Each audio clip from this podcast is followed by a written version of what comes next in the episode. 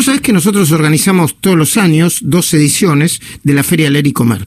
Esta vez la vamos a hacer virtual, ya tenemos fecha y todo, la empezamos a preparar, eh, va a ser el 27, viernes 27 de noviembre, falta todavía, pero vamos a preparar una edición, obviamente virtual, extraordinaria, con el concepto de ir para adelante, vamos para adelante, le vamos a poner.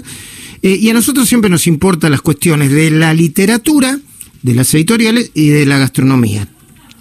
El año pasado se publicó un libro muy, muy interesante. Se llama La cocina de Emma, recetas de una familia mendocina. Es un libro que compiló Julia Zucardi. Eh, Julia Zucardi es la única integrante de la familia Zucardi que no se ocupa de las bodegas. Está a cargo del área de turismo y hospitalidad en todo caso, de la bodega familiar, es profesora y traductora pública de inglés. Eh, la cocina de Emma, recetas de una familia mendocina, fue publicado por la editorial Catapulta, eh, que se especializa en libros gastronómicos. Julia Zucardi, buen día, ¿cómo va? Hola Luis, ¿cómo estás? Bien, ¿y vos? ¿Cómo, bien, muy bien. ¿Cómo está la cosa ya en Mendoza primero con el tema del COVID? Y, eh, a ver, eh, se complicó, está complicada, los contagios son, son muchos eh, y no se frena, o sea, todos los días van aumentando, pero la verdad es que estamos bastante liberados. Mm. Eh, no hay, cada vez hay menos restricciones, es como que crecen los contagios, pero las restricciones se van, se van, se van dejando de lado y, y bueno, nada, eh, Mm. acá estamos. Bueno. Tratando de, cuidarnos dentro de la vida normal que llevamos. Vos sabés que hoy se conoció que eh, em, empezó la apertura del turismo en Bariloche con mucha, con, mucho cuidado y mucho protocolo.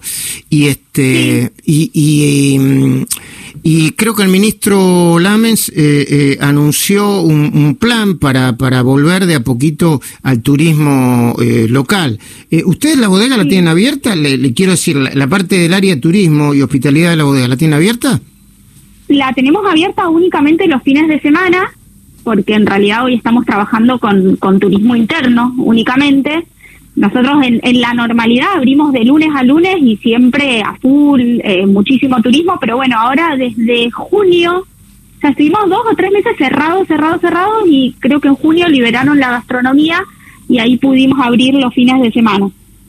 Muy bien, ¿qué es la cocina de Emma, recetas de una familia mendocina? La cocina de Emma es eh, una recopilación de las recetas de mi abuela. Mi abuela Emma eh, fue junto con mi abuelo, eh, fueron los fundadores de la empresa familiar de la bodega. Y, bueno, hace un par de años, eh, la verdad es que mi abuelo se fue hace cinco años y nunca dejamos ningún registro de él. Y siempre como que la verdad que lo veníamos pensando y nos quedó eso pendiente. Y con mi abuela dijimos, bueno, eh, empezamos a pensar con qué, qué podíamos dejar de mi abuela o qué podía dejar ella, ¿no? No nos imaginábamos un libro de historia, queríamos hacer algo diferente y, se nos vino a la cabeza la idea de, bueno, de hacer algo con sus recetas porque para ella la cocina fue siempre algo muy importante. Y para toda la familia, la cocina de mi abuela era el lugar eh, donde todos nos reuníamos, donde, bueno. Em, entonces se nos ocurrió hacer un libro con sus recetas donde de algún modo eh, se contara la historia familiar, pero desde otro lugar.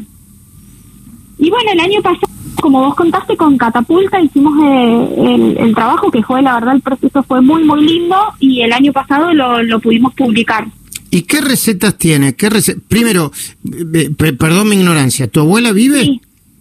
Mi abuela falleció en marzo este mm. año, así que mm. por suerte pudo ver el libro, lo pudo disfrutar, así que fue justo. Mira, mira vos. Bueno, ¿y qué, mm, y, qué recetas tiene? ¿O qué cosa hacía más rica tu abuela y qué receta eh, eh, eh, legó? Bueno, la cocina de mi abuela era una cocina muy simple, son recetas muy, muy sencillas, son recetas de casa. mi abuelo fue muchísimos años, más de 30 años, vegetariano, por lo que mayoritariamente las recetas son de están hechas en base a, vegetales, verduras, y la particularidad que tenía era que ella era muy eh, respetaba mucho el tema de los productos de estación. Entonces, eh, todas sus recetas están basadas en las estaciones. La, verdad es que en Mendoza tenemos la suerte de tener muchos productos y buenos.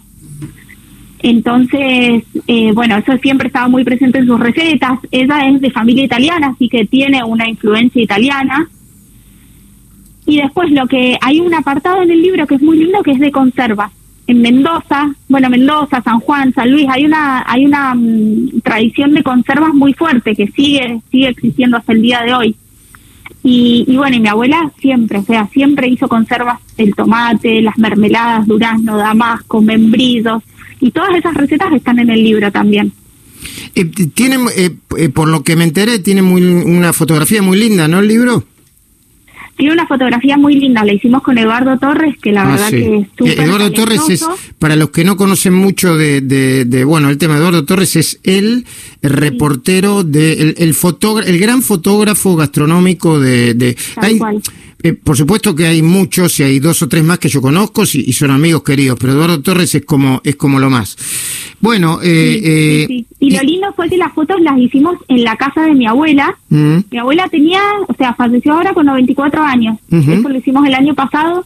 Hicimos todas las fotos en la casa de ella, con su vajilla, ella sentada al lado, dirigiendo cada detalle. O sea, fue muy lindo porque ella participó de todo el proceso del libro. Mm.